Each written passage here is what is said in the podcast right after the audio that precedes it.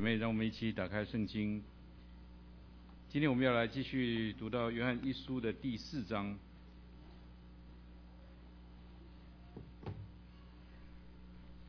那我们一起翻开新约圣经约翰一书，我们要从第四章的十九节读到第五章的第十二节。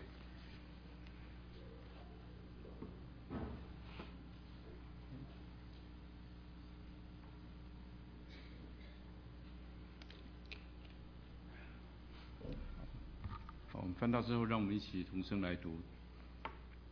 十九节，我们爱，因为神先爱我们。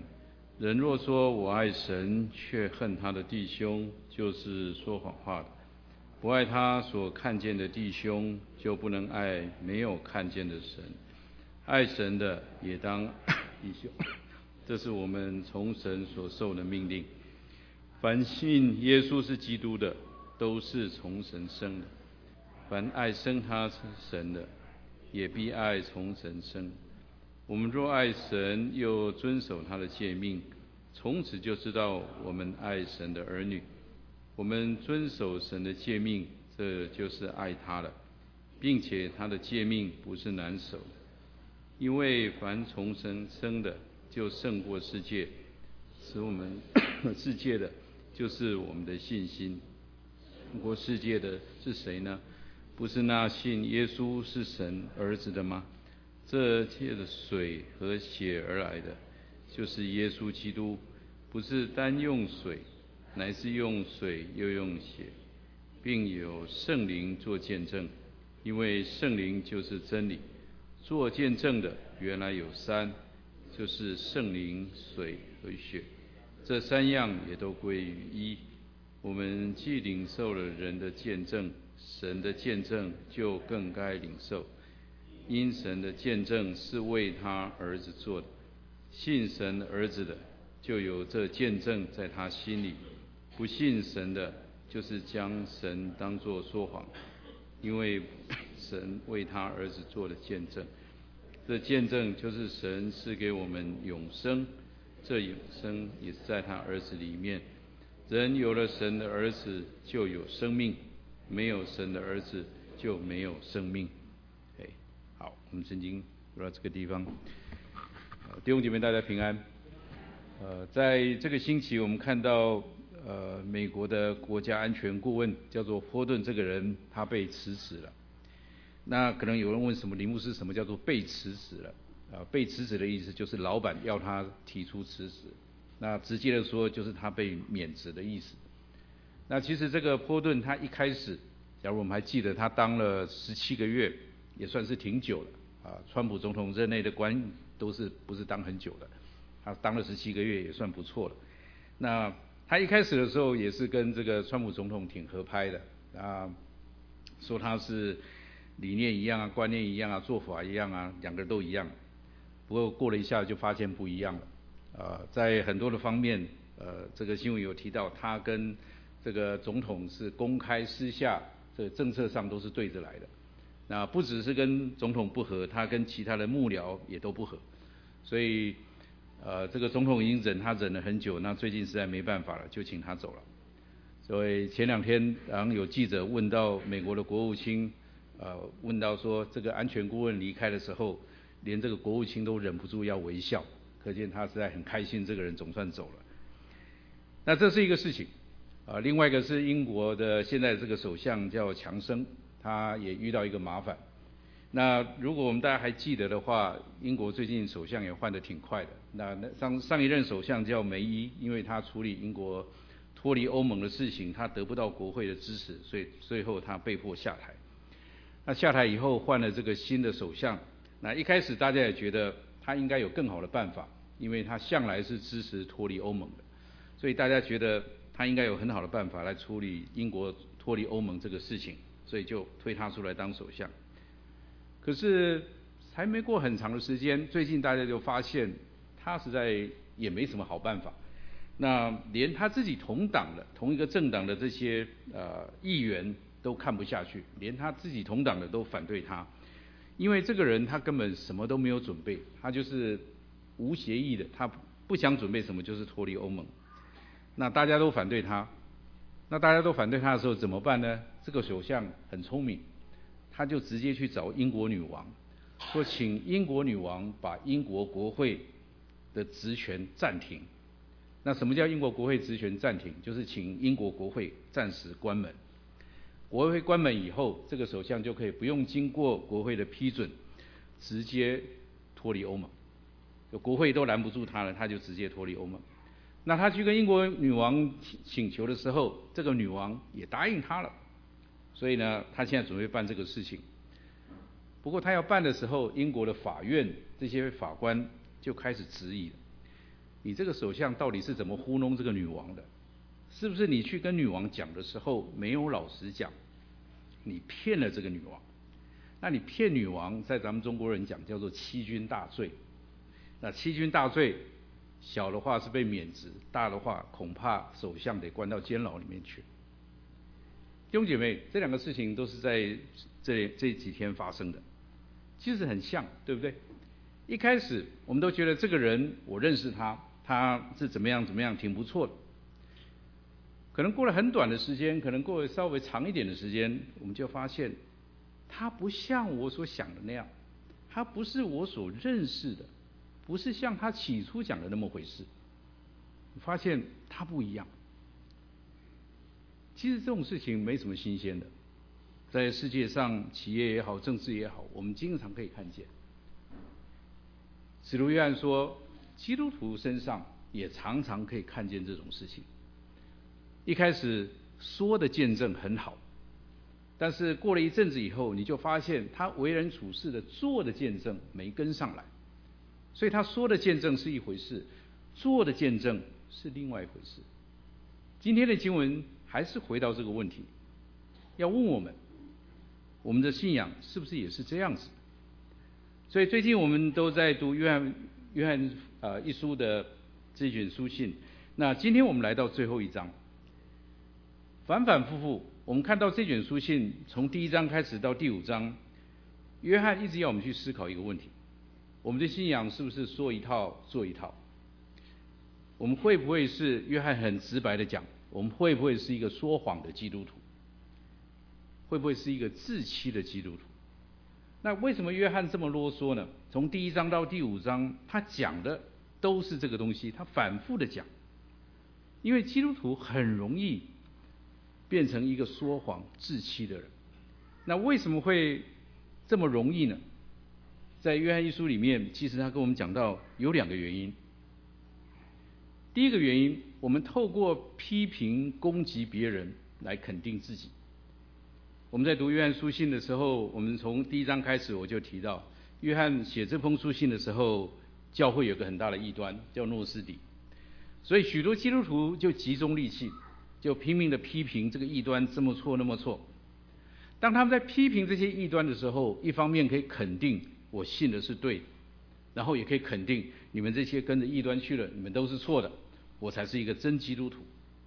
可是基督徒透过批评别人的时候，我就不用诚实去面对。诚实面对什么？我自己有没有把信仰活出来？我透过批评别人，我自己就得到肯定，我就很开心了。反正说话大声了，我就先赢了，我就不用再去管我到底有没有把信仰活出来。所以这是第一个原因。我们透过批评别人，我们来肯定我们自己，但是不用面对我们自己。还有第二个原因，为什么约翰会这么啰嗦呢？其实我们在前面也看到，人很容易说的多了以后，说了一遍又一遍以后，慢慢的就不知不觉觉得我真的做到了。你说人会这样吗？真的会这样，说了一遍又一遍，说的自己都蛮觉得自己挺不错的，但有没有真的去做呢？实际上没有。可是说多了以后，就觉得自己做到了。就觉得自己做到，就这样的时候，约翰说：“其实你已经变成说一套做一套的基督徒。”那说直接一点，他很不客气的讲：“你在说谎，你是一个说谎的基督徒。”所以今天的经文其实也在这个上面，但约翰告诉我们，基督徒会变成说一套做一套，还有另外一个陷阱，那个陷阱呢，就称为虚假的敬虔。什么是虚假的敬虔？基督徒往往会用我们在教会侍奉，读圣经、祷告、参加聚会。我们用这些来告诉别人，我们也安慰自己：我是一个敬虔，我是一个爱神的人。我们用这些，我们就来告诉自己，我是一个很爱神的人。可是我们在生活里面的为人处事，我们的待人接物，不一定有什么信心，不一定有什么好见证。可是我在教会很热心参加这些活动。约翰说，这是一种虚假的敬虔。所以让我们来看看，我们今天透过这段经文，我们来思想我们自己会不会落入到这种的地步里面。所以头一个我们来看的就是人的假见证，就是我们刚刚读的从第四章的十九节。到五章的第三节，那我们再次来看四章的后面这一段，这啊这三节其实是挺关键的。这边说我们爱，因为神先爱我们。人若说我爱神，却恨他的弟兄，就是说谎话的。不爱他所看见的弟兄，就不能爱没有看见的神。爱神的 也当爱弟兄，这是我们从神所受的命令。假如我们去问一个基督徒，你爱不爱神？我想没有一个基督徒敢说我不爱神。我们无论怎么样，我们会说我当然爱神。好，你爱神。那什么是爱神？什么是爱神？大概很少基督徒会碰到像我前两天看见的这个图，这个画面，很少人会像他这么爱神。星期五就在两天前，我跟师母刚好开车在咱们这个 MacNiro 上面开呀开呀开，我忽然发现前面这个车子的车牌很有意思，我赶快请师母把它拍下来，因为太经典了，你会觉得皮兹堡真是个福地。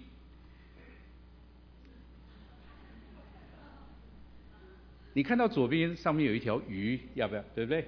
那写 Jesus，所以你看到那条鱼，你知道这个人是什么？信耶稣的，他是个基督徒，但这个基督徒不只贴一条鱼在那里，你看他的车牌，你看这个车牌你就知道这是特制的，对不对？在宾州你要弄这个车牌，你得花钱的，不是去交个三十块你就领这张牌，不是的。他这个车牌 L V M Y G O D，Love My God，爱我的神，他意思就是爱我的神，他够不够爱神？他够爱神，他还特别去做一块车牌。表示他爱神，所以我说这个太经典了，我赶快拍下来。因为咱们匹兹堡真是个福地啊，连你开在马克马奈路上面，你都可以碰到这种车牌，实在太好了。弟兄姐妹，这个人真的爱神吗？这个人真的爱神吗？对于一个眼睛看不见的神。我们有多么爱这位神，我们可以说了一套又一套，我们可以唱了一遍又一遍，我们可以祷告了一次又一次。问题是，我们怎么知道这个人爱神是真的还是假的？是不是我们每个人都去弄一块这种车牌，就表示我们很爱神呢？所以在这段经文，使徒约翰告诉我们，有一个办法，我们可以知道这个人他爱那位眼睛看不见的神。怎么办呢？我们怎么知道呢？他是不是能够爱眼睛看得见的弟兄？假如他说他爱神，可是神我们又看不见，那他的证明就是他有没有爱眼前看得见的这个弟兄这个人？假如他说他爱神，可是他对弟兄却不能去关心，却不愿意去帮助的话，那约翰说他没有真的爱神。那又为什么约约翰他的这样的逻辑呢？他为什么会这样讲？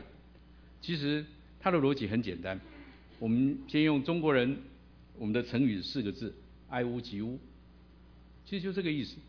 爱屋及乌的意思就是，如果你爱一个人，你应该连跟他有关的人事物，你都会去关心，你都会去关爱他们，帮去帮助他们。所以，让我们从这六节经文，我们来看仔细的思考约翰。他的很清楚的逻辑是什么？那我们来注意看这六节的经文。头一个，我们相信，在五章的第一节说，相信耶稣是基督。这句话的意思是我们相信耶稣是神的儿子，他道成肉身来到世上，然后被钉死在十字架上，给我们救赎的恩典。这是头一个，我们相信耶稣是神的儿子。当我们相信耶稣基督他的救赎，他是神的儿子以后，第二个我们就能够相信神是爱，因为耶稣钉死在十字架上，证明神是爱。在上次我跟我们来看呃约翰 一书第四章的时候，约翰一书第四章的第十节说：“不是我们爱神，乃是神先爱我们。”啊，乃是神爱我们，差他儿子为我们做了挽回祭。那刚刚四章的十九节，我们爱，因为神先爱我们。所以，当我们相信耶稣钉死在十字架上，我们就能够相信神爱我们。所以上次我们也读到这个经文，在罗马书五章的八节，唯有基督在我们还做罪人的时候为我们死，神的爱就在此向我们显明了。好，所以上次我有提到，假如我们不相信耶稣是神的儿子，这个神就没有爱了。但是我们相信了，那这个神爱我们。所以这是第二个。第三个，当我们深深的明白这个神这么爱我们，在我们还不认识他的时候，他就赐给我们耶稣基督，主动为我们预备耶稣的救恩。当我们明白以后，我们就想要回报他，我们就想要回报神的爱，因为神的恩典这么大。这是第三个。那既然我们想要回报神的爱，第四个，我们怎么来回报呢？约翰在五章的约翰一书五章的第三节说：“我们怎么去回报神的爱呢？就是遵守神的诫命，就是遵守神的诫命。那遵守神的诫命，神的诫命那么多，旧约律法有六百三十七条，那到底是哪一条呢？耶稣怎么讲？很简单，在马可福音福音书里面，我们很熟悉的经文，有一个文士来。”听见他们的辩论，晓得耶稣回答的好，就说：诫命哪一条是第一要紧的呢？耶稣回答说：第一要紧的就是说，以色列啊，你要听主，我们的神是独一的主，你要尽心、尽性、尽意、尽力爱主你的神。然后呢，爱人如己。所以这不是约翰自己编的，这是耶稣在福音书里面亲自教导我们的。所以，当一个人愿意回报神。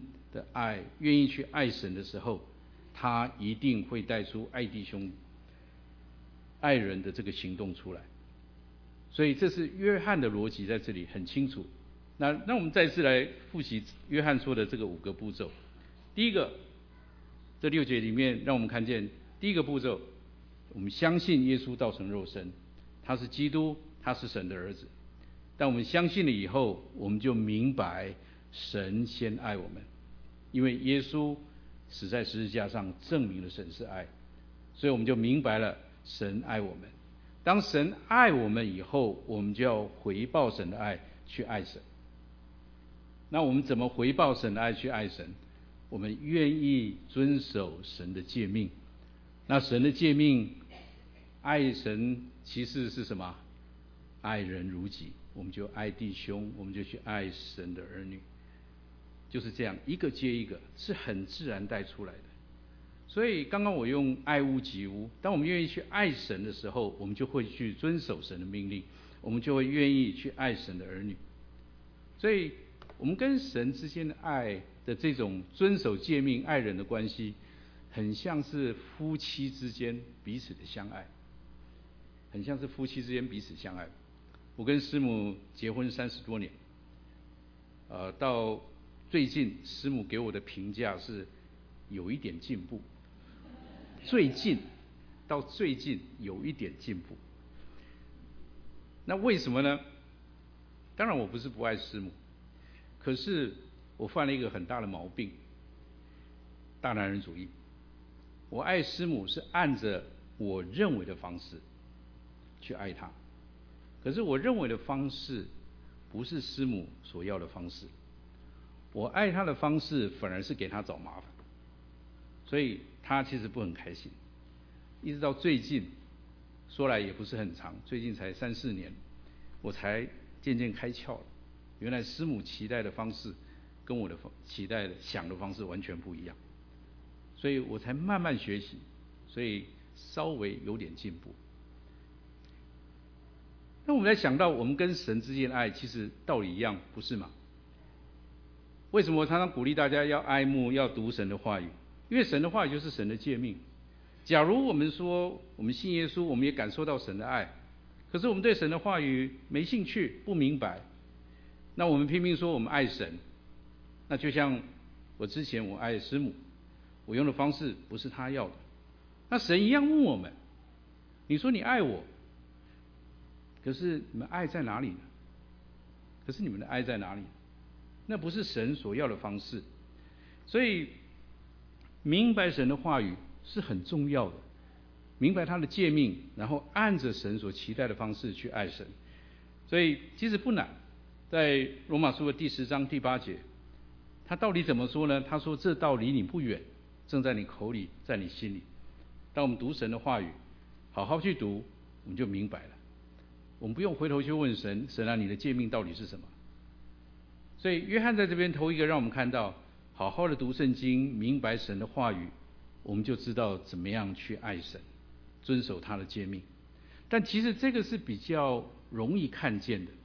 其实约翰在这边还有讲到一个更隐藏的、更不容易看见的陷阱，这就是我刚刚在一开始的时候提到的。基督徒往往我们会用外在的侍奉、读经、祷告、参加聚会，来让别人觉得我是一个爱神的人。可是我们对别人没有半点爱心。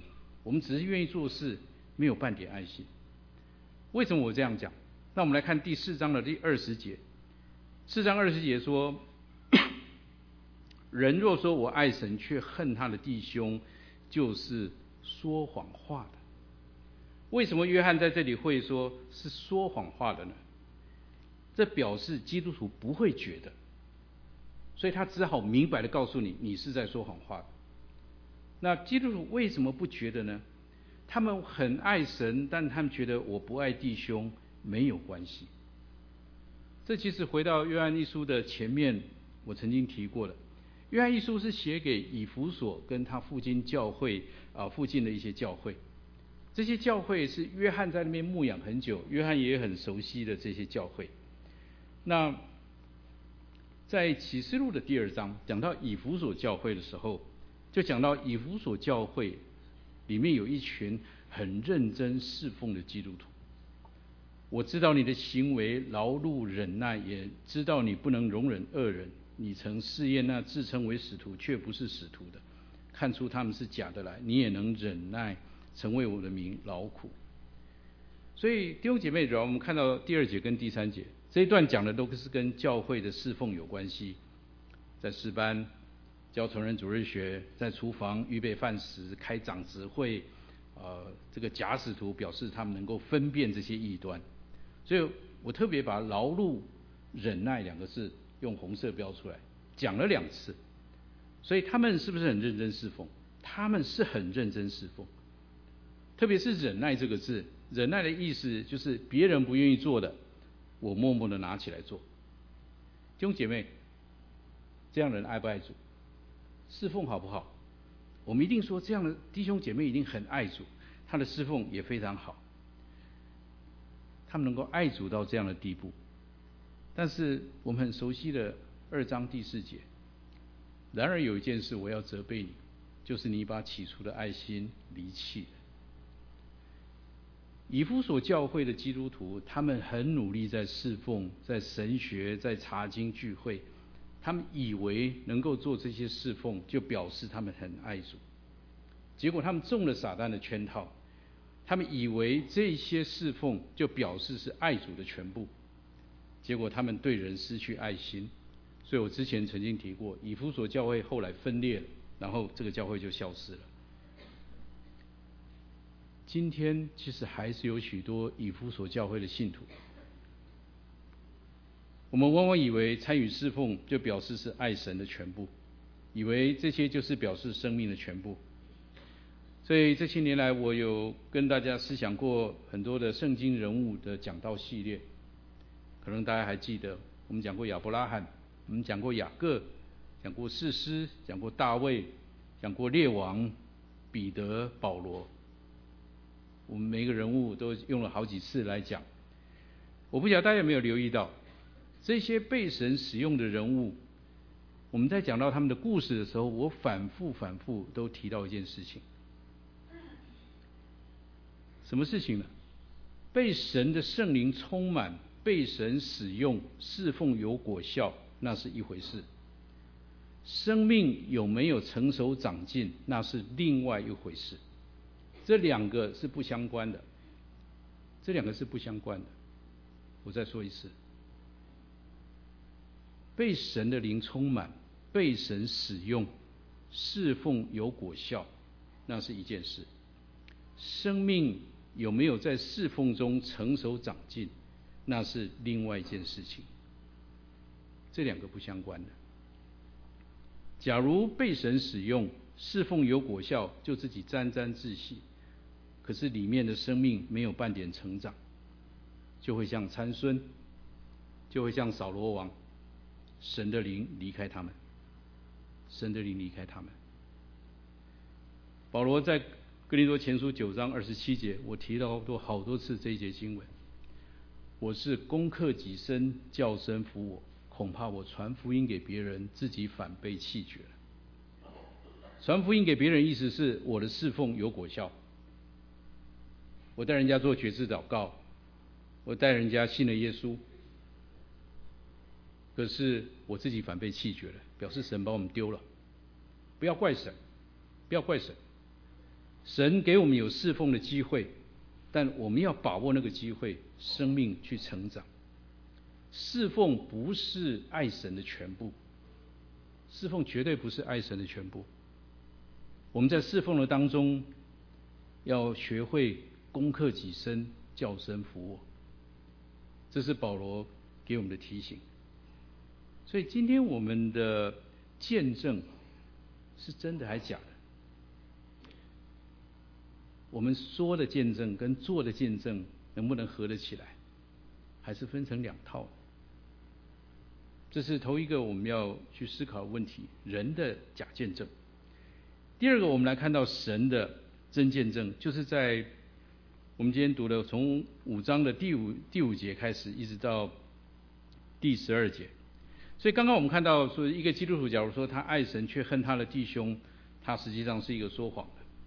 那基督徒不知不觉当中会落到这样的地步，因为他成为一个说谎的人，他有假见证。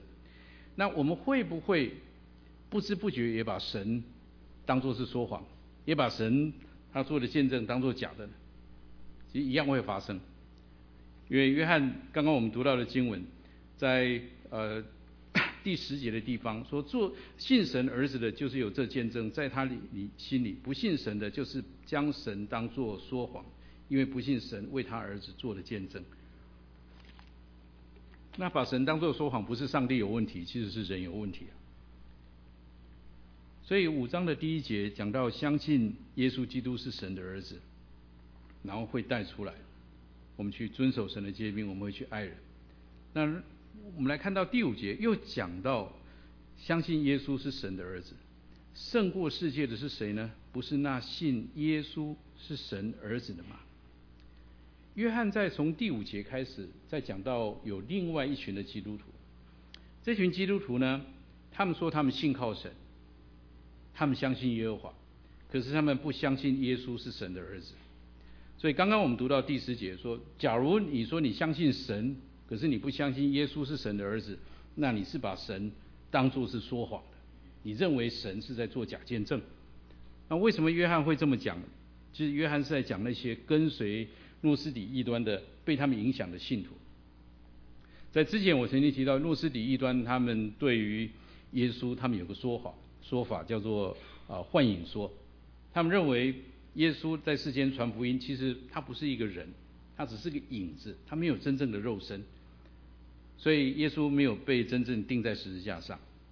那这个说法，我想对我们大多数人来听，这太荒谬了，怎么可能？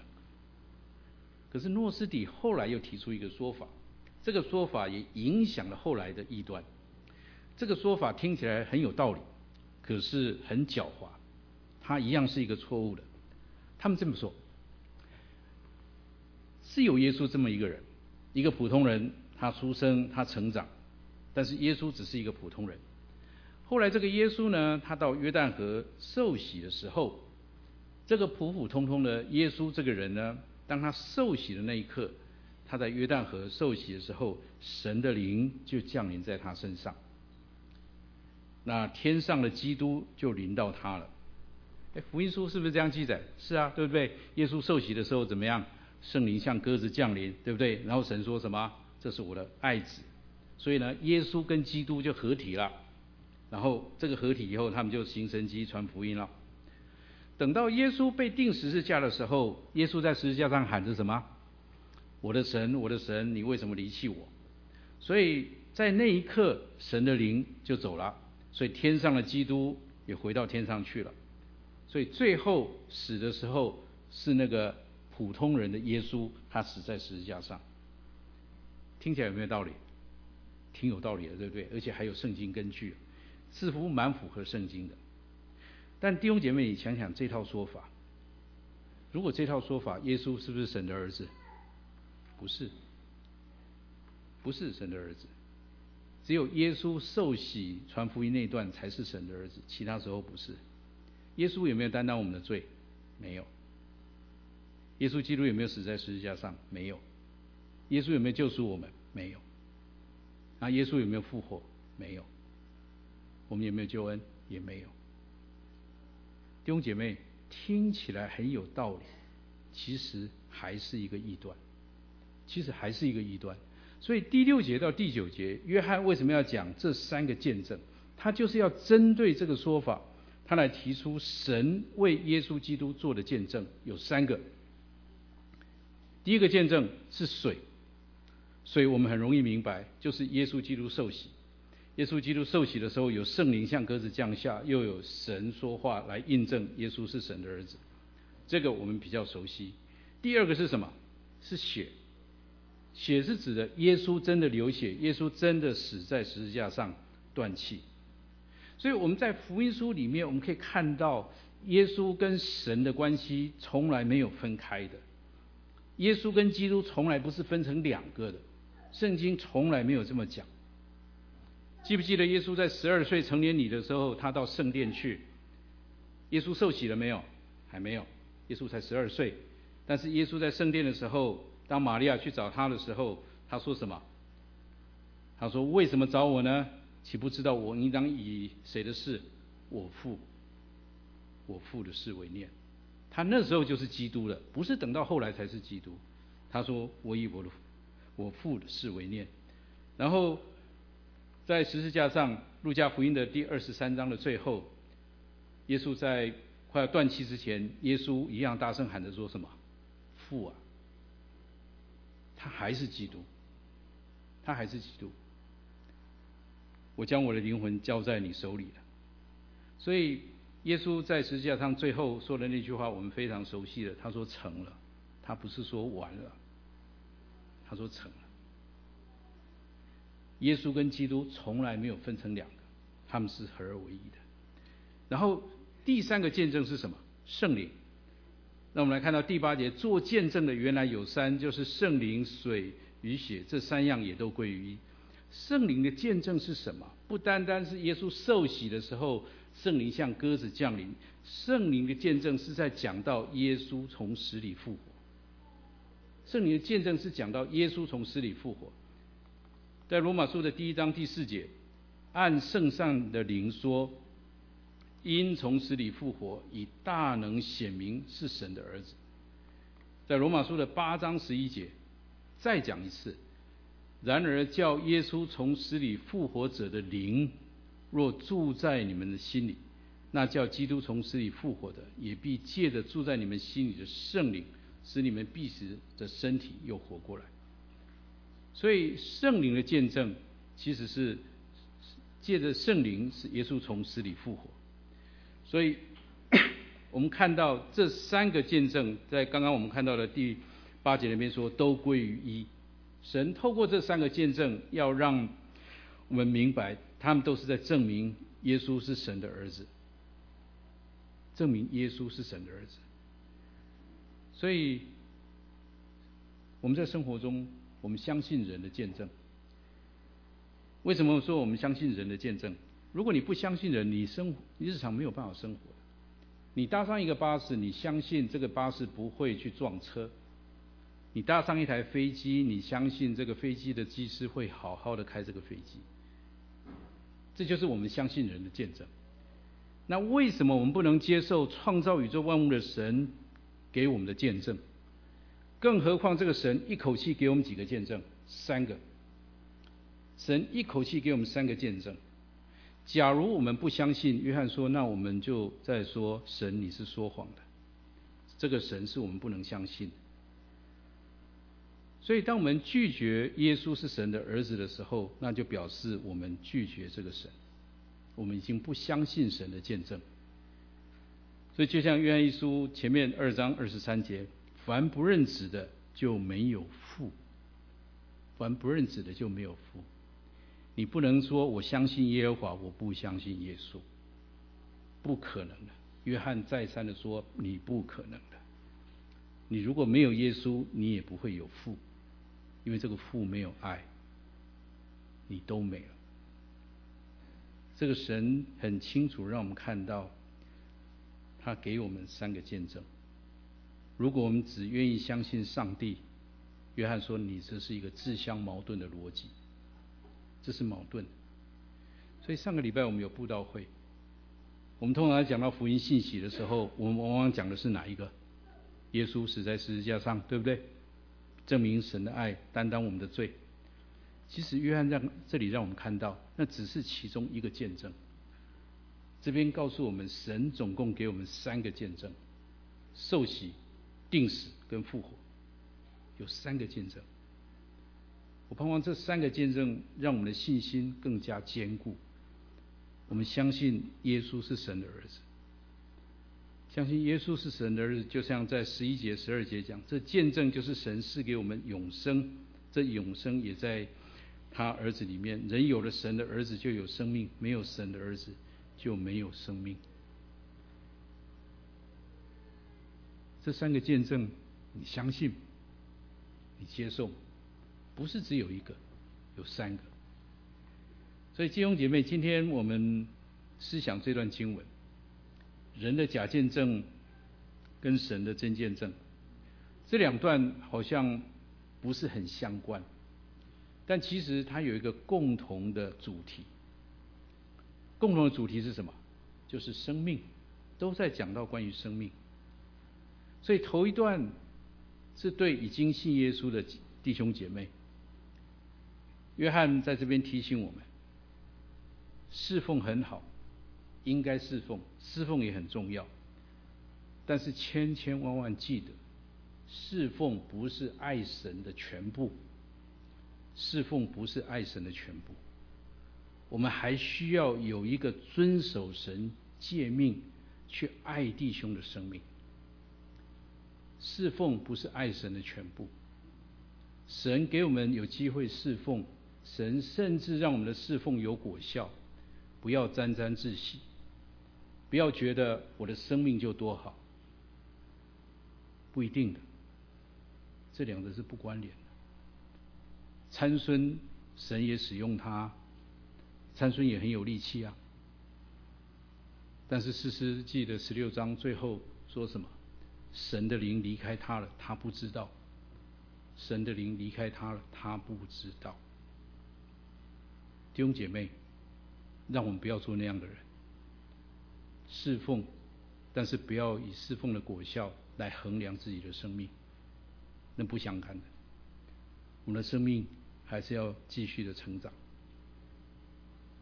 第二大段是对刚刚决志或者你还没有信耶稣的人。假如你还没有信耶稣，假如你上个礼拜刚刚决志，我盼望今天你看到约翰告诉我们，神给我们有三个见证，可以除去你的疑惑。可以兼顾你的信心，盼望你更明白，在耶稣、耶稣基督神的儿子里面，他给我们有永生，他给我们有生命。假如我们能够接受人的见证，为什么神的见证，而且一口气给我们三个，为什么我们不能接受呢？你说是不是？让我们一起来唱诗歌，唱《荣耀的呼召》。让我们一起起立来唱。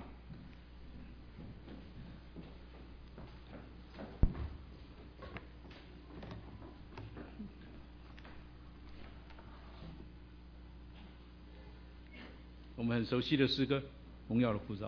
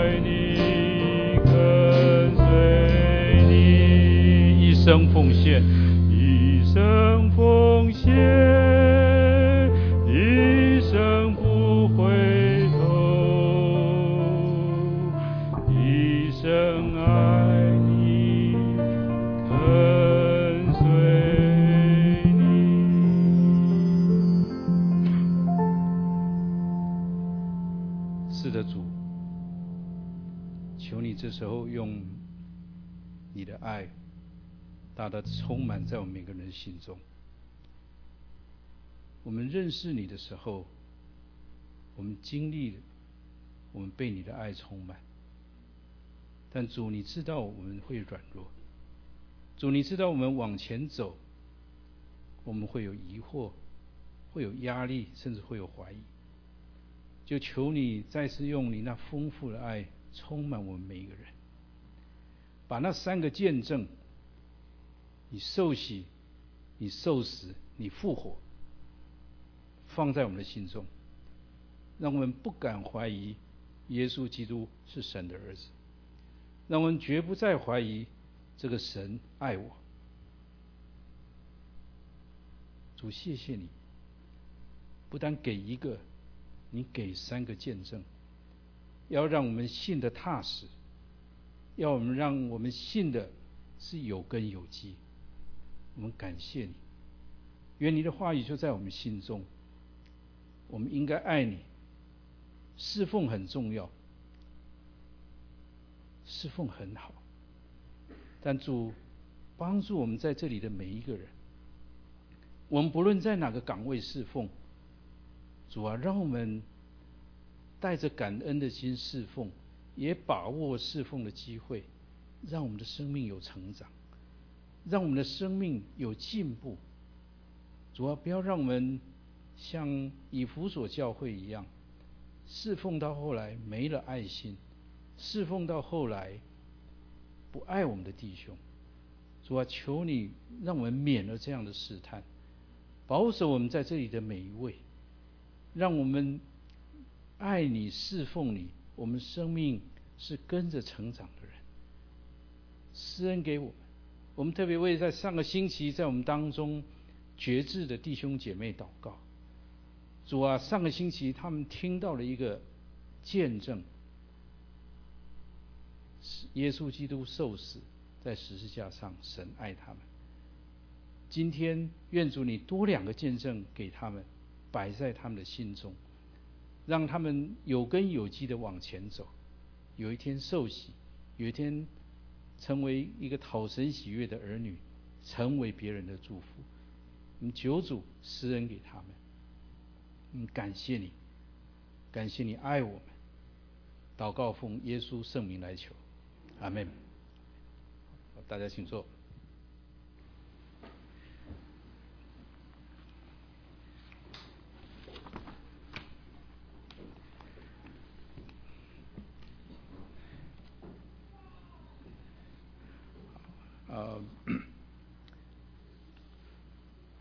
我首先在这边欢迎今天有头一次来到我们当中的新新朋友，好，嗯，对夫妇啊，张张继兄夫妇，张秀怀，我们对，啊，在后面我们欢迎欢迎啊，你来到我们当中，好，好，请坐，好，呃，第二位是。陈潇涵，陈潇涵，陈姐妹，好，她坐在李萍的旁边，啊，陈姐妹，对，欢迎她。还有啊，第三位陈秀珍啊，路过访友，好，陈秀珍姐妹有没有在我们当中？好，好，感谢主，好，请坐，请坐。我们欢迎这些新朋友，呃，等一下我们有呃主日学。啊，如果你是头次来到教会的话，欢迎参加我们的福音班，还有呃中餐的时候留下来，我们可以在组内有交通。嗯，ACF 有同工要来向，OK 向大家致谢，他们上个星期的迎新。啊，大家好，啊，我叫刘嘉南，我是 ACF 的，把这稍微调高一点，我是 ACF 的一个小 leader，嗯。要是你们家里有上学的孩子，应该知道一个新的学期已经开始了。然后上周末 ACF 组举办了一个欢迎晚餐来迎接新就是大一新来的人，然后给他们一个机会来